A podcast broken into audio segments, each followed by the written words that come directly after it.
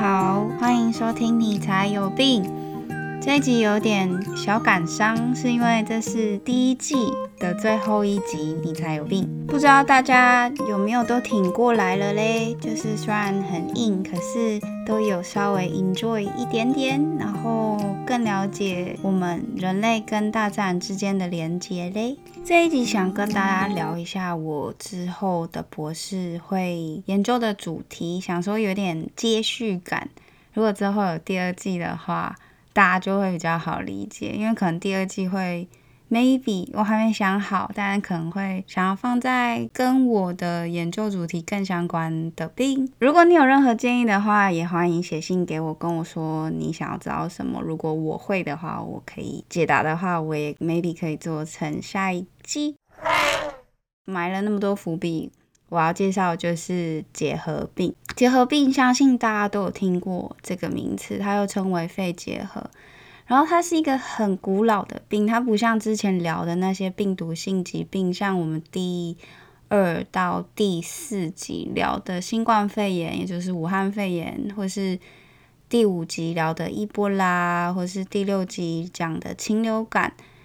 呃，他们就是他们都是算是新兴出来的疾病，新崛起的疾病，跟结核病比起来，结核病就是一个哇，超级前辈喽。你可能会想说，结核病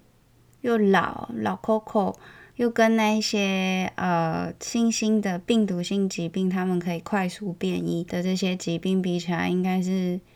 蛮烂的吧？就是感觉古板啊，然后想要变个异都有点困难这样子。但是呢，其实结核病是世界排名前十大死因，而且是单一病原感染死亡的第一名哦。它比呃 HIV 就是呃艾滋病还要高。你可能会想说，哎呀，是全世界排名十大死因，可是像我们这样已开发的国家，应该还好吧？什么结核病有听过，可是感觉离我们好遥远哦。可是它其实也是台湾法定传染病中每年确诊数跟死亡数最多的传染病哦。从数据上来看的话，台湾在二零一九年结核病的新案例数是八千七百多人，然后死亡数是五百四十六人。如果你拿我们的对抗 COVID 的这个辉煌的呃战绩来看的话，我们真的在控制结核病上面其实还有很多进步的空间呢。因为你看 COVID 是因为我们真的很棒啦，就是只有一千出头的个案，而且大部分都是境外移入嘛，然后死亡人数只有十个，现在可是。如果是看肺结核的话，已经就是每年就会都会死那么五百多人这样子。那如果从历史上的角度来看的话，过去两百年来结核病杀死了十亿人诶，现在七十亿人，哇，七分之一。然后现在就是每年有一千万个新 case 在全世界这样算起来的话，而且。每年造成一百七十万人死亡，这个是比 HIV 的六十九万跟疟疾的四十万的，就是死亡人数加起来还要高。就是它这个单一的疾病，它可以比你看艾滋病跟疟疾的死亡人数都加起来还要高。然后全球有四分之一的人口是有潜伏性感染结核病的。而这些潜伏病例未来都有可能成为新病例的感染源。你可能会觉得，现在我们科技不是这么发达吗？在一年内就可以研发出 COVID 的的疫苗，为什么像这样这么死板、古老的疾病，我们到现在还没有根除呢？其实背后的原因是跟我们如何对抗这个疾病的方式有关。就是其实我们还在用很古老的方式。诊断方式来诊断这个疾病，大概有一百二十岁，然后用很老、很老、很老的疫苗，大概有一百岁的疫苗，跟大概六十岁的药，在控制这个古老的疾病。可想而知，即使再怎么保守的细菌好了，它还是产生了抗药性了。除此之外，结核病还会跟艾滋病。还有第二型糖尿病等等的疾病联手起来攻击人类，然后在这样的病患里面并发感染，让这个疾病更难以控制。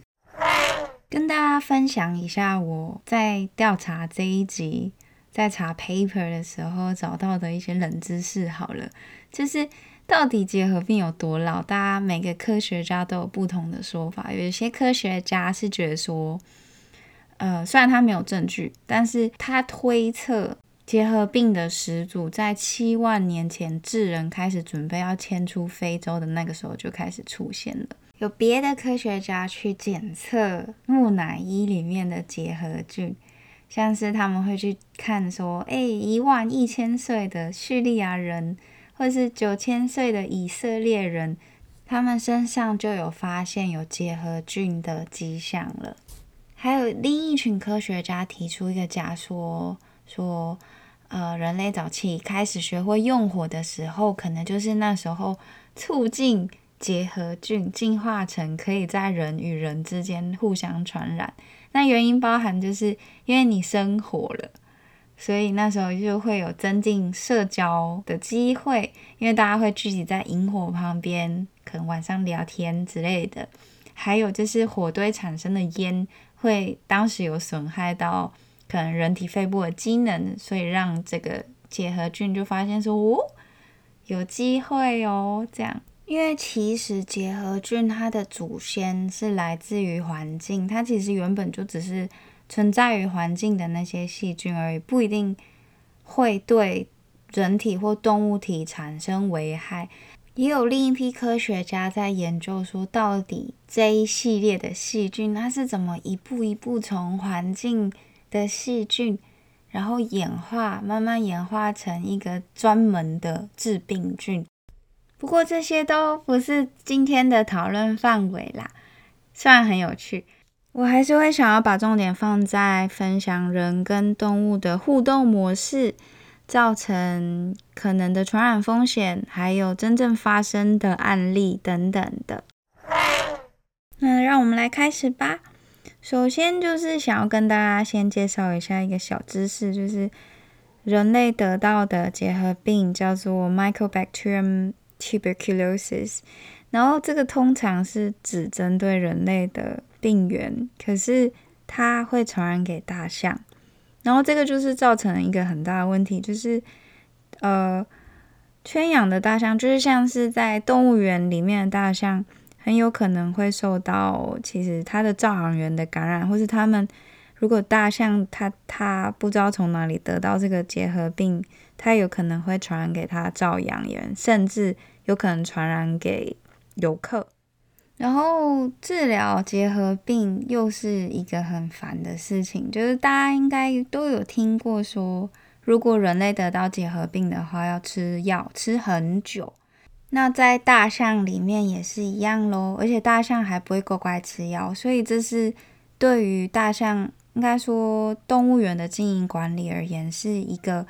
很头痛的事情。因为大象又很贵，然后你要花钱治疗它的结核病，或是真正实行、确实执行给药这件事情，也是一件很大的挑战。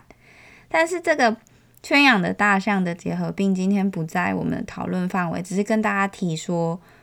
诶，我们日常生活中，假设我们去逛个动物园，其实也是有这样的风险存在的。但今天想要把重点放在。大象的原产国家或是原产地的故事，那我想要举的例子就是尼泊尔的大象。大家应该都有看过或是听说过有骑大象这件事情，就是会有一些人家或是一些组织会饲养大象，然后训练他们为他们工作。例如，大家最常听到的就大概是骑大象，然后为了要做观光这件事情。但是其实骑大象。并不只有用来在用在观光的用途，其实，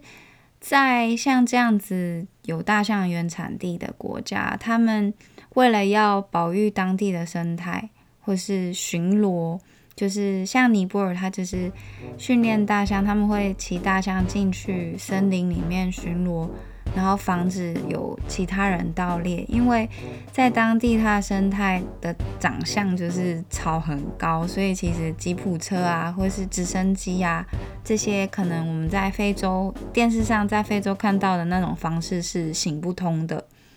所以大象其实是一个很重要的保育的工具。那当大象它被人类传染到结核病的时候，这这件事就有点复杂，有点危险了。那原因就是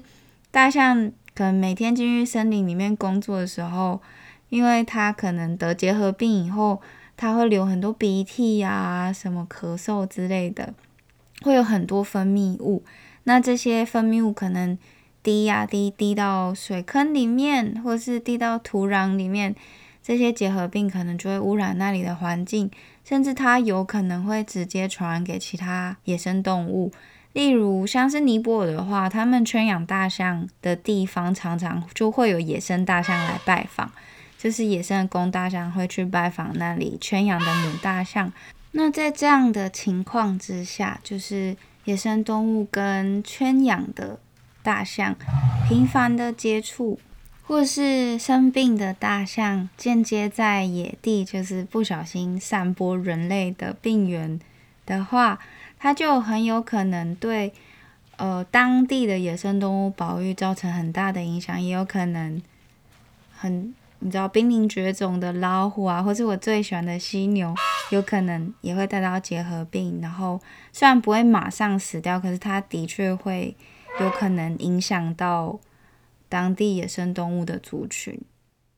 其实这样就有点功亏一篑，有点枉费他们尼泊尔政府这么努力的要遏制盗猎这件事，因为他们其实近几年来做的很好，就不像非洲一样，他们的犀牛是有好几年都达到零盗猎这个成就的，但是因为其实。保育这件事情还有很多很多面向要考虑，所以这个疾病这个面向其实也是很重要的。那另一个故事是想要分享，就是我还是兽医系的学生的时候，曾经有机会到辛巴威实习。当然那时候最让我印象深刻的，还是你知道坐在直升机上面，或是吉普车上面，呃，麻醉野生动物。可是那一个。呃，实习机会其实也让我学到很多另一个面向的保育。刚刚提到的，就是其实我们花了蛮多时间在检测家畜的疾病，因为像非洲这样的地方，村民就会你知道，也是因为他们没有钱，或是附近真的就资源不足，所以他们需要跟野生动物一起共用这个国家公园的土地。当然，这个可能。有些是违法的，可是他们没有办法，所以他们有可能会带他们的牛啊进去国家公园里面吃草。我们那个时候就是在检测国家公园附近的牛，它有没有得到牛型的结核病，叫做 Mycobacterium bovis。这个牛型的，我们叫它牛型 TB。这个牛型 TB 它其实也是有可能会感染人类的。这个感染的方式就是，可能当你没有把它的牛奶消毒干净的时候，你喝下去就有可能得到牛型的 TB。尤其在非洲地区，他们得到 HIV 的盛行率其实蛮高的。所以刚有一开始有提过，HIV 跟 TB 其实是会加重这个人的病情的。所以这件事就变得很重要，因为当人类的健康没有搞好的时候。他们就不可能花心思去照顾野生动物，或或照顾他们的环境，所以就一样，我们一直以来都在所讲的事情，就是 One Health 这件事情，不管是人类的健康，还是动物的健康，或是环境的健康，都很重要，都是紧紧相依的。刚刚一直 miss 掉一个很重要的点，就是，哎。你讲到人类跟牛，那到底跟野生动物有什么关系？其实这个牛型 TB 是人类带来的，是当初好像追溯到最早之前，欧洲人把牛只引进到非洲大陆的时候，把牛型 TB 一起带进非洲大陆。那他们就是就是你知道他们跟其他野生动物共用环境，所以就传染给野生动物了。例如像是非洲的野牛，然后野牛就一个不小心成为了牛型 TB 的储存宿主，就是我们记得我们复习一次 reservoir，它就变成了牛型 TB 的来源，所以它又有可能再把这个牛型 TB 再回传给居民的牛。这也就是为什么我们会当时会针对住在国家公园附近的居民，他们养的牛来检测牛型 TB，因为牛牛会再从野生动物，也可能是非洲水牛身上再得到。牛型 TB，然后因为这样子，我们有做喂教宣导，就是请你们把你们的牛奶煮沸了以后再喝哦，不要喝生乳哦。运用 One Health 的概念，就是注重人类的健康，家畜就是也就是在这个例子里面，牛的健康跟野生动物的健康，我们那时候也有去测，呃，非洲水牛是否有牛型 TB，就是去在看他们这些。物种的盛行率是多少？这样子。我们今天聊到了结核菌可能潜在对野生动物保育的威胁，还有当我们不小心把结核菌，不管是人形的结核菌或是牛型的结核菌，不小心传入野生动物族群以后，我们就会很难控制野生动物族群它的疾病状况。那这个。这个状况就很有可能会造成野生动物族群再把疾病传回来给我们身边的家畜，或是传回来给直接传回来给人类这样的风险存在。所以这其实是双向的呃传染途径。那虽然这个疾病听起来没有像我之前介绍的，像武汉肺炎。或伊波拉，或是禽流感这么刺激、这么快节奏的剧情，可是我觉得它也是一个很好的解释 One Health，就是呃人类、动物跟环境的健康都是一体的的这个概念。这一次就是最后一集了，我希望你喜欢，然后即使很硬你也挺过来了，真的很棒，给你五颗星星贴纸。我希望这一季的你才有病，可以让大家了解、更了解我们跟大自然之间的连接。那接下来我会努力在北海道上学。那希望未来也有机会，呃，可以带给大家更多相关的知识，或是也许你知道，也许轻松一点，可能我在国外的事情，我不知道啦。那如果你有什么任何问题、建议，或是想要跟我聊天，都欢迎你写信。我这个 podcast 每一集下面都有写我的 email，或是你也可以到我的 Instagram 上面去留言。那是一个你才有病专门的 Instagram，上面有一些小知识。我之后也会尽量定期更新。真的很谢谢你听到最后啊！如果你没有，你不是听到最后，你只是听到这一集，也欢迎你往回去听其他疾病。你选，你可以选你有兴趣的疾病来听。那就先这样子喽，感谢大家。然后呃，我的 slogan 呃，地球健康，永保安康。那就先这样子喽，拜拜。